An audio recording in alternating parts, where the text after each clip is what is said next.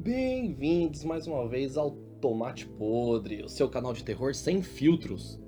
Lembramos que esse canal contém conteúdo explícito, então deixa teus filhinhos de fora, ok? Ah, aliás, o que vale lembrar que todas as informações ditas aqui sobre contos de terror similares, de maneira nenhuma reflete a minha opinião pessoal sobre as coisas do mundo real, legal?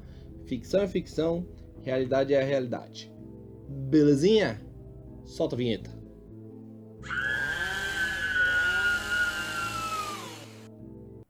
Uma ótima noite de danação infernal para todos vocês ouvintes.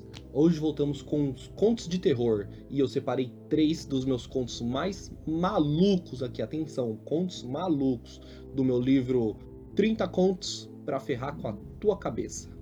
O primeiro, Fui comido vivo. Eu não sei onde eu tava com a cabeça quando eu escrevi esse aqui.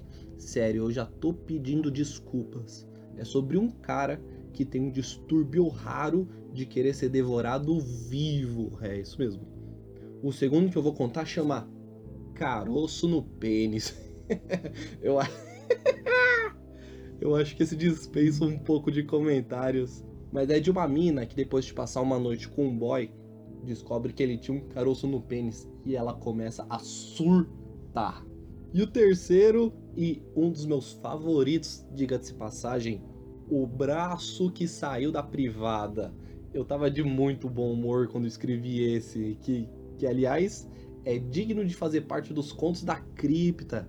Quem aí era vivo nos anos 90 deve lembrar. Se não, vai atrás que é um puta de um seriado foda de contos de terror.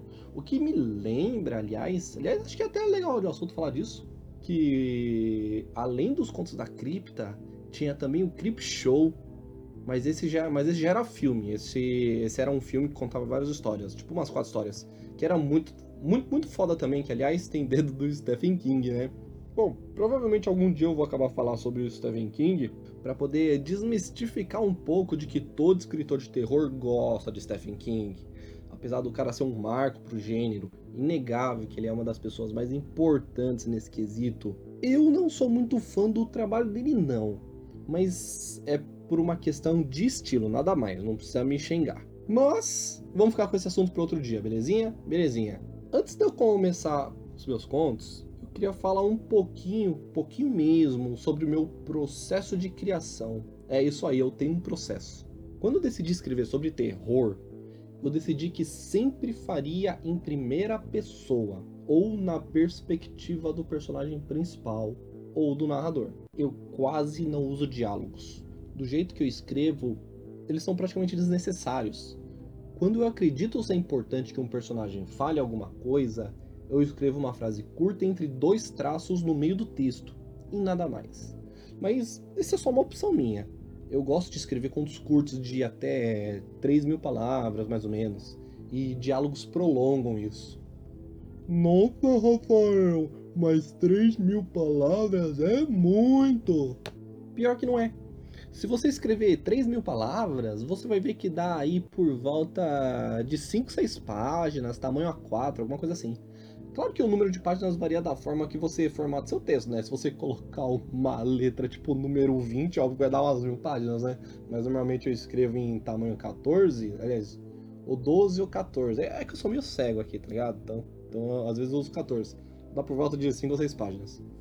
Mas contos e microcontos é mais o meu estilo.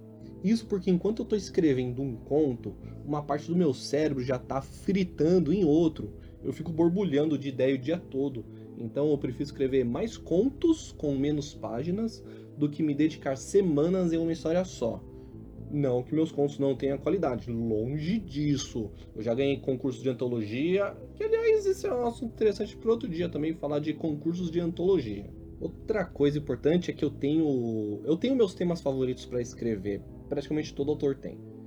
E o meu e dentre os que eu gosto, o meu preferido é sobre insanidade. De longe, escrever sobre pessoas surtando é minha atividade preferida. Eu gosto de escrever sobre morte de entes queridos, porque querendo ou não acontece de verdade, né? E isso impacta muito o leitor, porque você acaba puxando pela memória suas próprias perdas e impactar o leitor, mexer na cabeça do leitor, ou no meu caso agora do ouvinte, né? É a tarefa de qualquer escritor. Eu também gosto de transformar coisas boas em coisas ruins.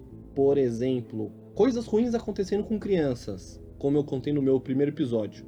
Se você não viu, vai lá ver que tá muito bom. E não vem você achar que eu sou um monstro, não, tá? Não é só porque eu escrevo coisas ruins acontecendo com crianças que eu sou, que eu sou um desgraçado na vida real, né?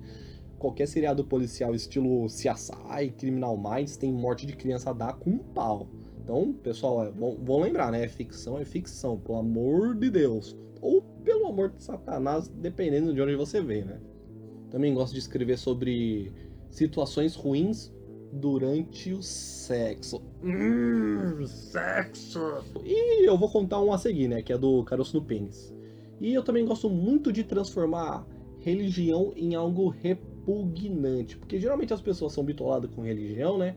E, cara, transformar a religião numa coisa zoada, numa coisa bem bosta mesmo, impacta muito com esse tipo de pessoa. E é muito legal ver a pessoa surtando por causa da religião dela.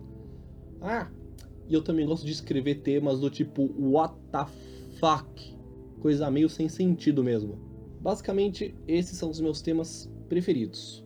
Eu tô explorando coisa nova, mas eu já sei que existem temas dos quais eu não sou bom em escrever. Não adianta, eu não sou bom. Por exemplo, como temas de fantasmas, aparições e sobre alienígenas. É alienígenas, eu não sei escrever muito bem sobre alienígenas. E aqui, aqui vai um fato curioso sobre mim. Se tem um medo que eu tinha na infância, era de ET, mano. Era de acordar na cama e ter aquele ET cabeçudo na, no pé da minha cama. Olha, eu tô falando isso aqui, eu já tô todo arrepiado, mano. É sério. A música tema do Arquivo X, cara, aquilo lá me mata de medo até hoje. E apesar de gostar dos temas, não sou bom em pensar sobre eles. Bom, talvez me falte um pouco mais de estudo. Isso é uma coisa muito importante falar que antes de escrever qualquer coisa, você tem que estudar sobre o tema. Talvez seja isso. Eu não conheço muita história de terror assim, da hora, da hora mesmo sobre alienígenas. Pode ser, pode ser esse problema. De fantasma eu conheço muito, inclusive seriados e filmes, mas eu não sou muito bom em escrever nisso, apesar de conhecer bastante sobre o assunto. Falando sobre um pouco sobre saindo do tema e falando agora da linha evolutiva dos meus contos, meus contos têm uma linha, apesar de serem bem curtos, né?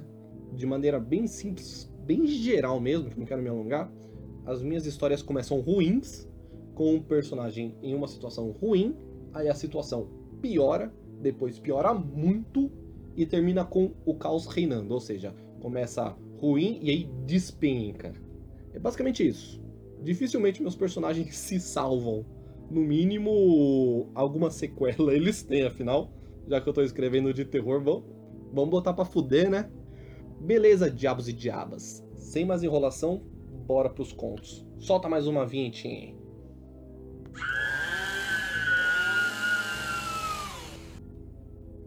Foi comido vivo! Existe um pequeno, seleto, secreto, ilegal e estranhamente macabro grupo de pessoas do qual faço parte, cujos membros têm uma doença rara e anormal de desejar serem comidos vivos. Ao que parece, é uma estranha e agradável sensação de ver alguém devorando seus membros pior do que qualquer tipo de vício. Não foi fácil encontrar esse grupo, que nada mais é do que um fórum oculto na parte mais obscura da internet. Eu não tenho certeza se o grupo é real ou não, pois é absolutamente anônimo. E apesar de conter várias filmagens, não posso afirmar que sejam reais. O fato é que tenho esse distúrbio e me daria o maior prazer ver alguém comendo a minha carne. Esta minha busca durou muitos anos que ao longo não só fui ficando emocionalmente corrompido, como gastei muito dinheiro.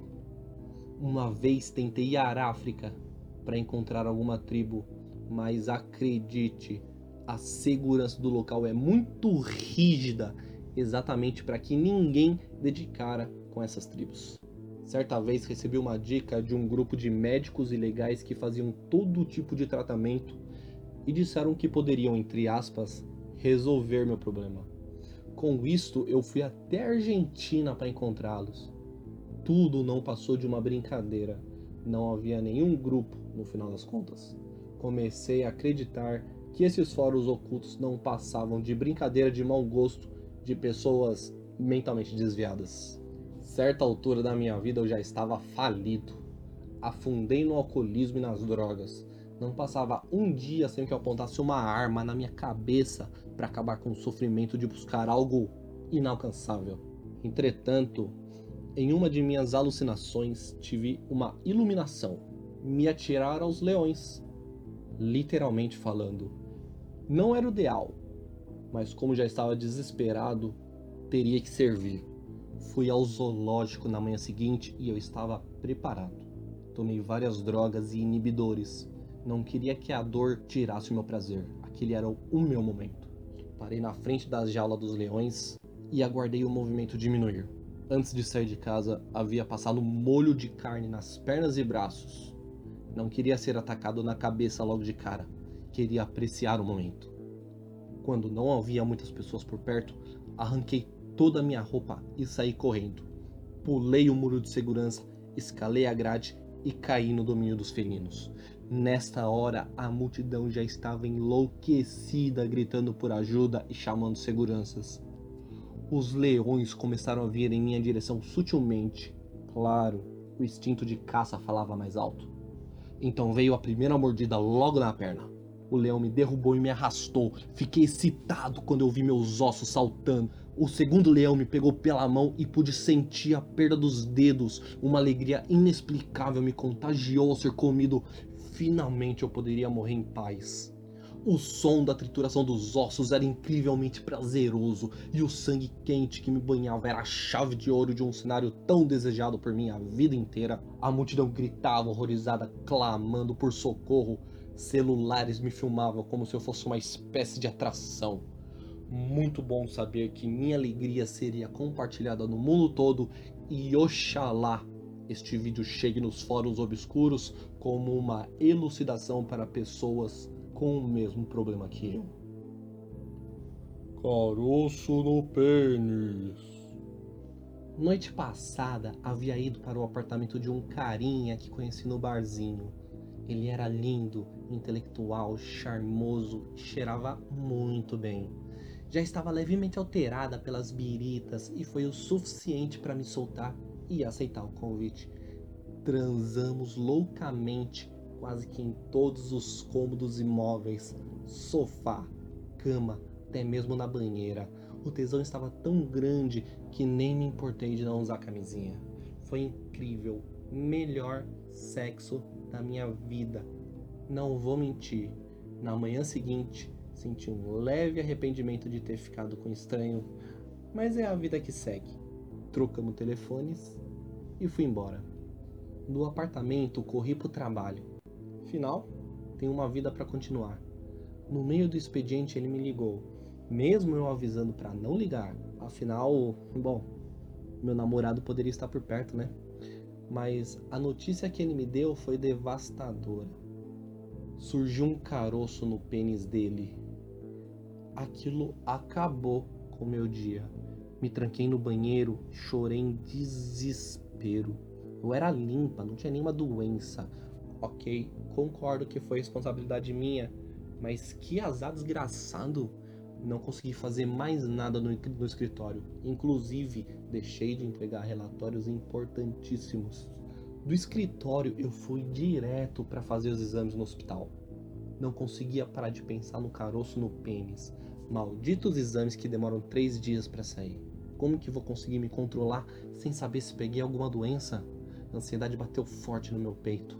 Na volta para casa estava tão atordoada com a notícia do caroço no pênis que até bati o carro.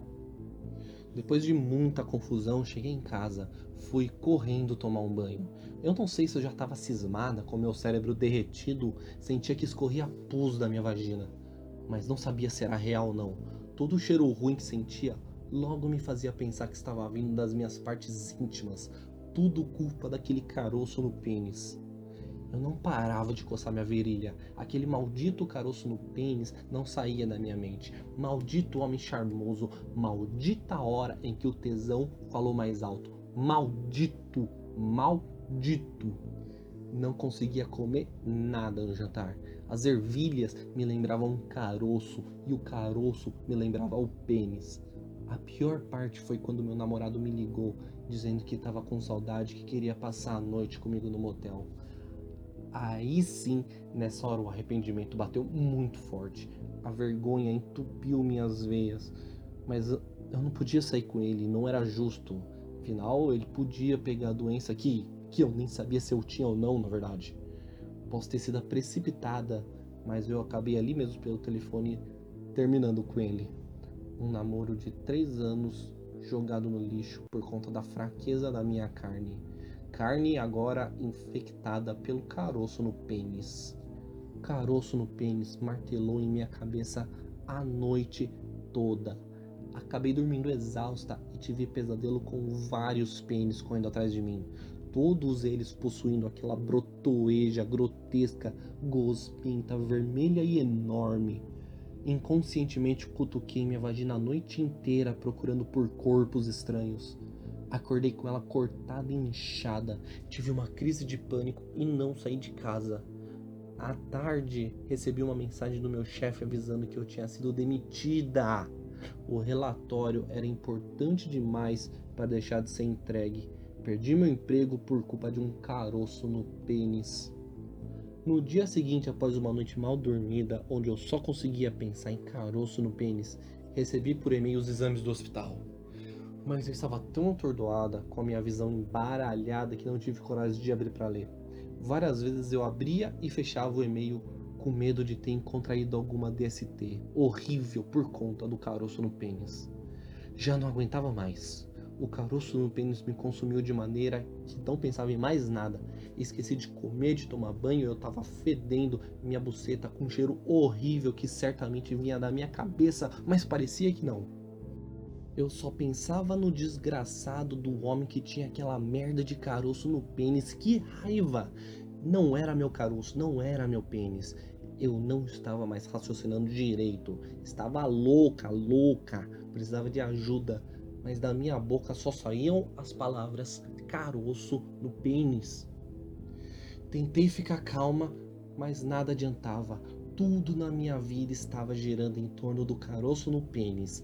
Eu ligava a televisão e procurava pelo canal do caroço no pênis. Parava para comer e procurava a receita do caroço no pênis. Tentava me distrair com um livro, mas o livro de título Caroço no pênis não estava mais na prateleira. Eu estava com uma relação de amor e ódio pelo caroço no pênis. Queria distância do caroço no pênis, mas ao mesmo tempo ele já fazia parte de mim. Eu era o caroço no pênis.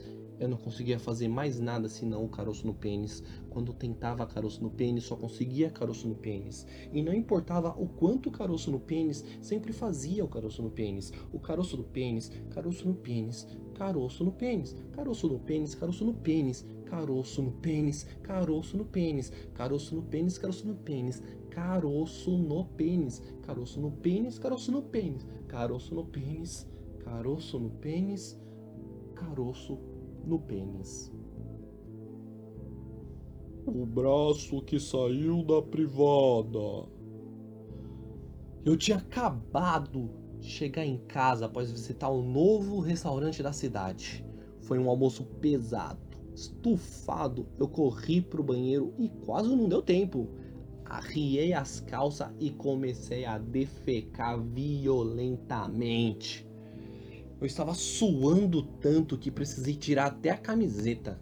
Realmente estava passando mal. Forçava e forçava aquela merda toda para sair de mim que rasgava o meu ânus de dentro para fora. Não era possível que aquela feijoada tava tão forte assim, nem cheguei a comer tanto. Pode ter sido a pimenta ou as várias caipirinhas. Só sei que a diarreia foi brutal. Nunca havia cagado dessa maneira antes. O cocô não saía facilmente e eu estava peidando muito pra caralho.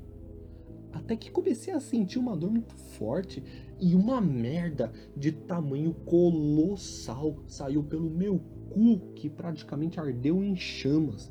Eu gritei desesperadamente até perdi o ar. Mas enfim, eu consegui me aliviar. Respirei ofegante achando que eu fosse morrer. Fiquei alguns minutos então tentando me acalmar. Até que alguma coisa agarrou minha bunda de dentro da privada. Assustado, eu dei um salto do vaso e caí no chão do banheiro, manchando de bosta o tapete. foi quando eu olhei horrorizado um braço marrom com um pedaço do meu almoço saindo pelo esgoto da privada. O braço enlouquecido estava à procura de alguma coisa. Tão logo segurou a borda da privada e se puxou para cima. E outra coisa macabra aconteceu. Uma cabeça feita de bosta apareceu junto ao braço ligados por um pescoço meio deformado. Aquela coisa gosmenta, fedendo a estrume, saiu da privada e começou a se arrastar pelo chão, lambuzando tudo ao redor com um cheiro fétido.